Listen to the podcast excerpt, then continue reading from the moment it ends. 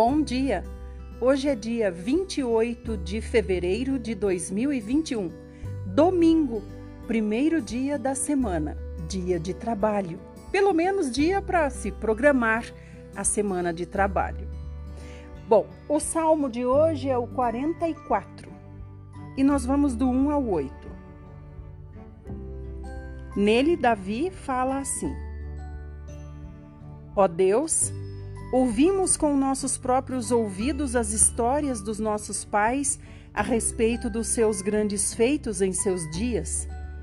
Com a sua própria mão, o Senhor arrancou desta terra os povos pagãos que aqui viviam, dando lugar ao nosso povo. Israel se tornou o dono de toda a terra e o Senhor os fez prosperar. Não foi por sua própria força nem com suas armas. Eles venceram os inimigos e conquistaram a terra pela mão direita do Senhor, pelo seu forte braço e iluminados pela luz do seu rosto. Conseguiram isso por causa do seu amor por eles. Ó Deus, o Senhor é o meu Rei o Senhor ordena e confirma a vitória de Israel, o seu povo. Pois somente com a sua ajuda podemos vencer os nossos inimigos. Pelo seu nome, pisamos naqueles que se levantam contra nós. Não confio em meu arco e na minha espada para me salvar, mas no Senhor, que vence os nossos inimigos e cobre de vergonha os que nos odeiam. Deus é o motivo de nos gloriarmos a cada instante. Louvaremos o seu nome para sempre. Esse salmo foi para o mestre de música dos Coraitas, um poema. Provérbios 10, verso 19. Quem fala demais acaba pecando. O sábio e ajuizado consegue controlar sua língua. Chegamos no Evangelho de Marcos, estamos no capítulo 9 e vamos a partir do verso 30 até o 10, 12. Eles deixaram aquela região e atravessaram a Galileia. Jesus tentava evitar que alguém soubesse onde eles estavam, a fim de poder passar mais tempo com os seus discípulos, ensinando-lhes. Ele lhes dizia: O filho do homem será entregue nas mãos dos homens e será morto, e três dias depois ele ressuscitará. Porém, eles não entendiam, não entendiam e tinham medo de perguntar o que ele queria dizer. Assim chegaram a Cafarnaum. Quando eles estavam acomodados na casa onde iam ficar, ele perguntou para eles: Que era o que vocês estavam discutindo no caminho? Porém, eles ficaram em silêncio, porque discutiram sobre qual deles era o maior. Ele se sentou e chamou os doze para que o rodeassem. E então Jesus disse: Todo aquele que quiser ser o primeiro será o último e o servo de todos. E então Jesus pôs uma criança no meio deles, tomou a criança nos braços e disse para eles: Todo aquele que acolher em meu nome uma criança como esta estará me acolhendo. E todo aquele que me acolher não está apenas me acolhendo, mas também aquele que me enviou.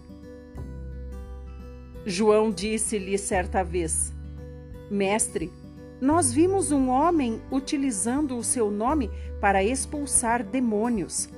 Nós o proibimos porque ele não é do nosso grupo. Não o proíbam, disse Jesus, porque ninguém que faça milagres em meu nome se voltará contra mim em seguida. Todo aquele que não é contra nós está a favor de nós. Eu afirmo a vocês a verdade. Se alguém disser a vocês, ou melhor, se alguém der a vocês um copo de água no meu nome, porque vocês são de Cristo, eu afirmo que de modo nenhum esse perderá sua recompensa. Mas se alguém fizer tropeçar um destes pequeninos que creem em mim, seria melhor que esse homem que amarrasse uma enorme pedra de moinho em volta do seu pescoço e fosse jogado no mar. Isso seria melhor para ele. Se a sua mão o leva a praticar o mal, corte-a. É melhor viver para sempre mutilado do que ter as duas mãos e ser jogado no inferno, onde as chamas nunca se apagam, onde o seu verme não morre e o fogo não se apaga. E se o seu pé o leva a praticar o mal, corte o seu pé. É melhor ser coxo e viver para sempre do que ter dois pés e ser lançado no inferno, onde o seu verme não morre e o fogo não se apaga. E se o seu olho o leva a praticar o mal, arranque o seu olho fora. É melhor entrar no reino de Deus com um só olho do que ter os dois olhos e ser lançado no inferno, onde os vermes nunca morrem e o fogo nunca se apaga. O sal é bom, mas não vale nada se perder o seu sabor. Aí não tem como restaurá-lo. Tenham sal em vocês e vivam em paz uns com os outros. Então, Jesus deixou Cafarnaum e seguiu em direção ao sul, para a região da Judéia e para o outro lado do Rio Jordão. Novamente, lá estavam as multidões, e como de costume, ele as ensinava. Alguns fariseus vieram e perguntaram a Jesus: é permitido ao homem divorciar-se da sua mulher? Naturalmente, eles estavam tentando apanhar Jesus numa armadilha. Que ordenou Moisés sobre o divórcio? perguntou Jesus para eles. Ele permitiu o divórcio, responderam. Então Jesus disse: ele disse que tudo o que um homem precisa fazer é mandar a esposa embora e entregar-lhe um documento de divórcio escrito. Aliás, os homens disseram isso. E Jesus perguntou: E por que Moisés disse isso? Eu vou lhes dizer. Era uma tolerância à maldade do coração endurecido de vocês mas desde o princípio da criação, Deus os fez homem e mulher. Portanto, o homem deve deixar o pai e a mãe e se unirá à sua mulher, e os dois tornarão-se uma só carne. E ele e a esposa estarão unidos de tal maneira que não serão mais dois, porém uma só pessoa. E nenhum homem deve separar o que Deus uniu. Mais tarde, quando ele estava sozinho com os discípulos em casa, o assunto surgiu outra vez. Jesus lhes disse: Quando um homem se divorcia da esposa para casar-se com outra mulher, comete adultério contra ela. E se a esposa se divorciar do marido e se casar com outro homem, ela também comete adultério. Depois disso, Algumas mães trouxeram duas suas crianças para que Jesus tocasse nelas e as abençoasse. Obrigada por sua companhia. Nós vamos agora para o Velho Testamento.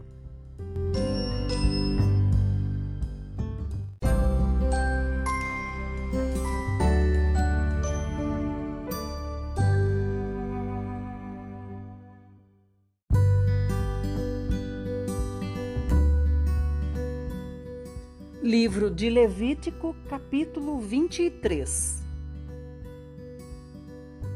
Disse o Senhor a Moisés: Diga aos israelitas o seguinte: As festas do Senhor, que vocês proclamarão como convocações santas, são estas.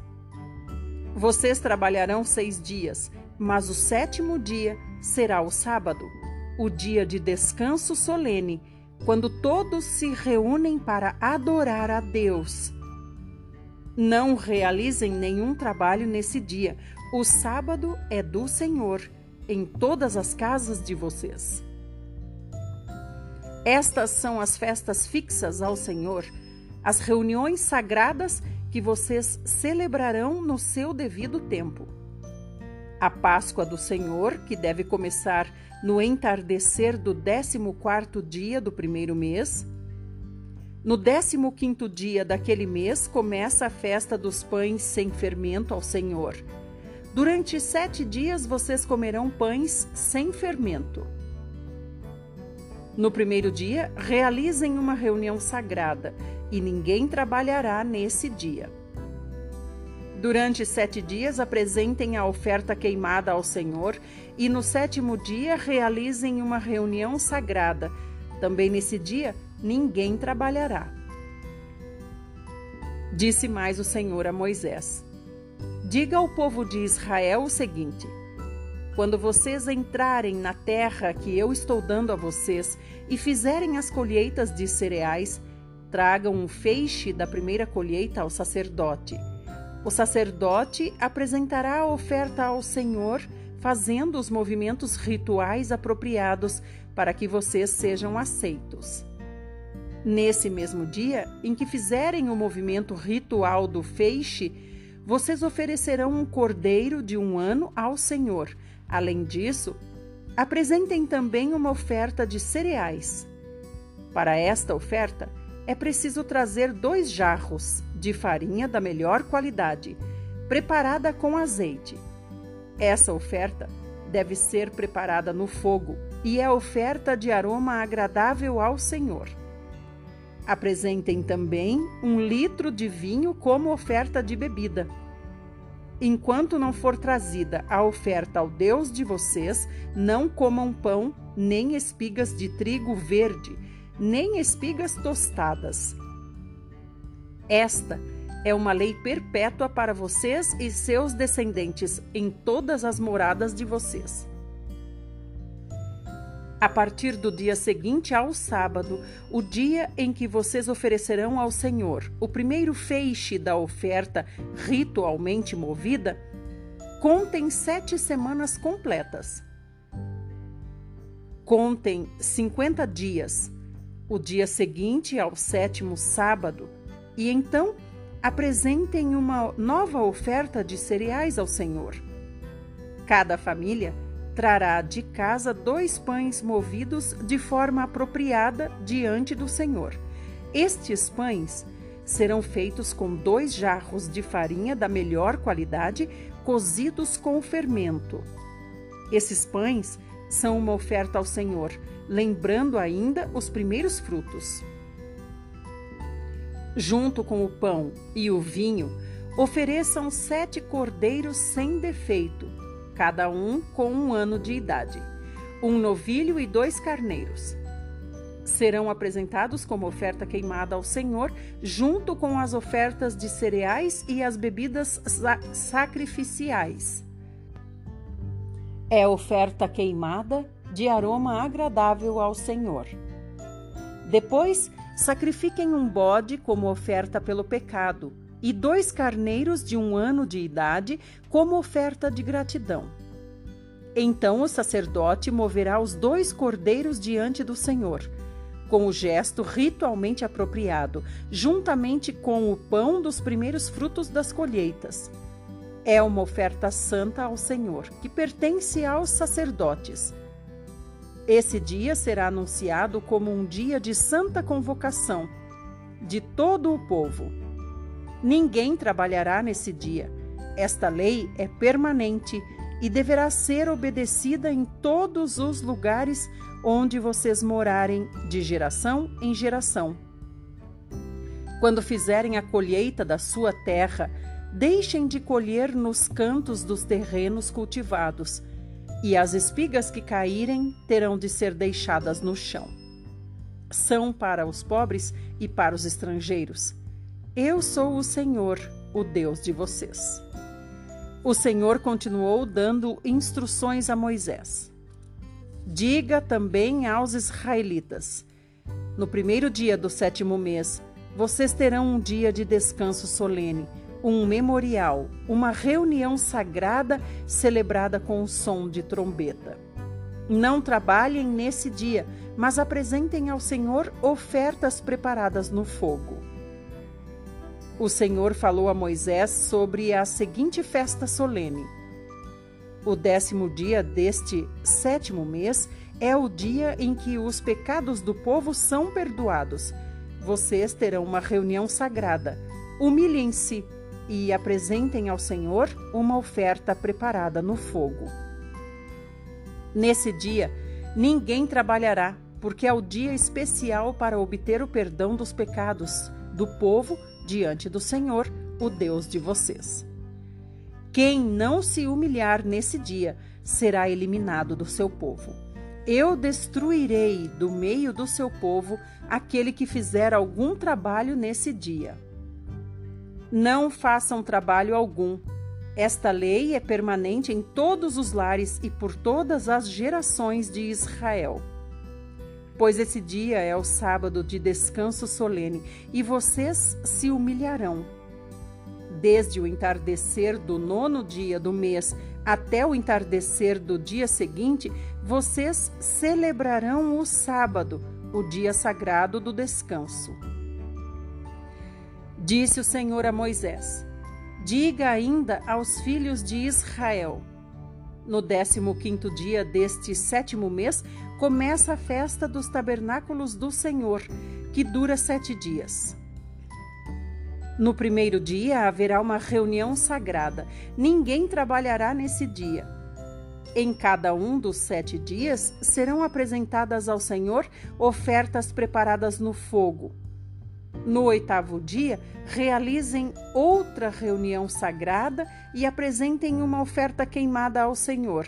É uma reunião solene e nesse dia ninguém deverá trabalhar. São essas, pois, as festas do Senhor, que devem ser realizadas regularmente e que vocês proclamarão como reuniões sagradas para apresentarem ao Senhor ofertas preparadas no fogo, ofertas queimadas, ofertas de cereais, sacrifícios e ofertas de vinho. Cada festa será realizada na data marcada.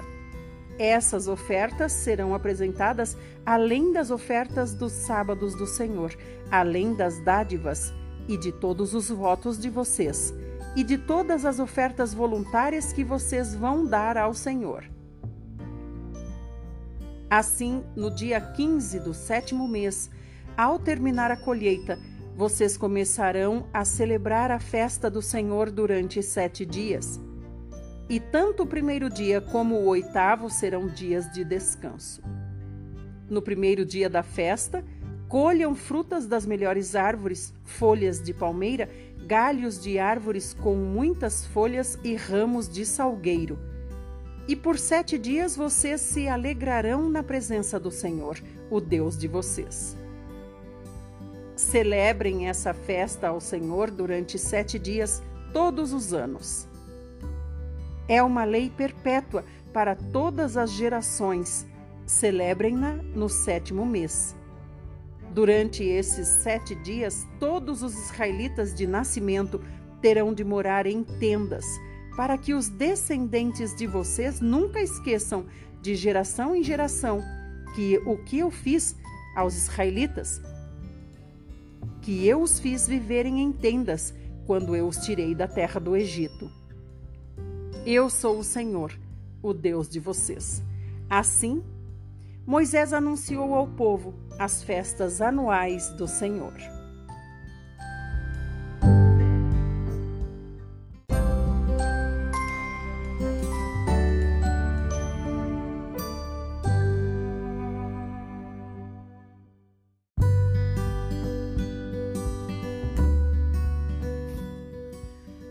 Livro Fundamentos do Lar Cristão. Você pode ser mais feliz em família. Tema: A influência da religião. Página 108. Como manter os filhos na igreja. A religião no lar é terrivelmente negligenciada. Homens e mulheres demonstram o maior interesse pelas missões estrangeiras doam liberalmente para esse fim e procuram satisfazer a consciência, supondo que, ao doar para a obra de Deus, compensam sua negligência de dar um exemplo correto no lar. Mas o lar é seu campo especial e nenhuma desculpa é aceita por Deus pela negligência nessa área.